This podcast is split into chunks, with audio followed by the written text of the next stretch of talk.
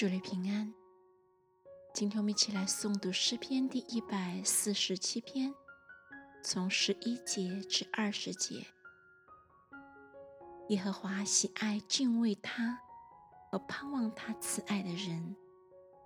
耶路撒冷啊，你要颂赞耶和华；西安呐，你要赞美你的神，因为他兼顾了你的门栓。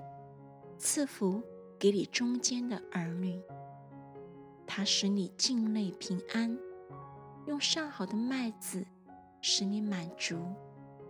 他发命在地，他的话颁行最快。他降雪如羊毛，洒霜如炉灰。他制效冰雹如翠渣，他发出寒冷，谁？能当得起呢？